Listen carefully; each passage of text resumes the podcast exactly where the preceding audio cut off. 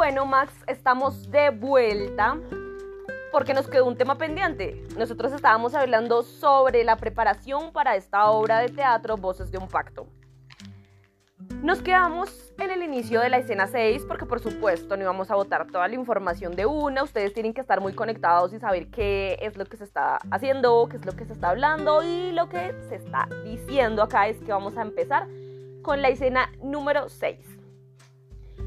¿Correcto? Entonces vamos a prepararlo. En esta oportunidad presentaré el papel de mamá Priscila. Vamos a verlo. Silencio en el estudio, Max, por favor. Ese Max es así, no deja concentrarse. Escena 6, tarde, interior, cocina del restaurante. Estela lava los dos últimos platos del acopio diario. A punto de terminar su jornada laboral, se da cuenta de que le falta trapear y comienza a secar el piso. Se detiene y se quita el delantal. Saca el dibujo que tenía guardado en el bolsillo del mismo y piensa en voz alta, aprovechando la soledad del momento. ¡Ay! Empieza a hablar, a contar. No les voy a decir esto, por supuesto, tienen que descubrirlo cuando vayan a ver la función, pero empieza a meditar sobre el pasado, sobre lo que ocurrió ese día cuando tuvieron que salir de su casa con su mamá. Después de una charla emotiva, hablando de María Eugenia, una de sus amigas, concluye con y nunca más la volvió a ver.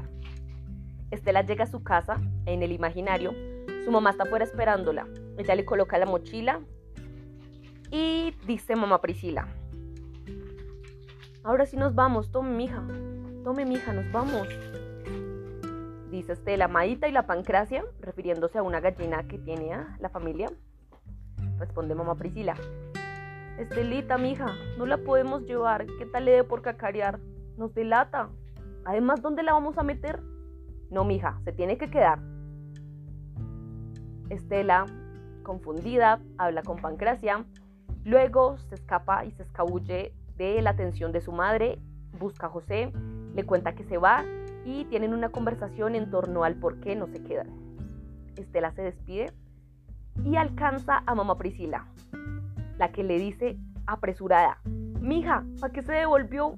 ¿Es que acaso quiere que se la lleven? Conmovida por la situación, mamá Priscila abraza a Estelita y le pone la bendición. Luego dice, gracias a Dios ya estamos juntas otra vez.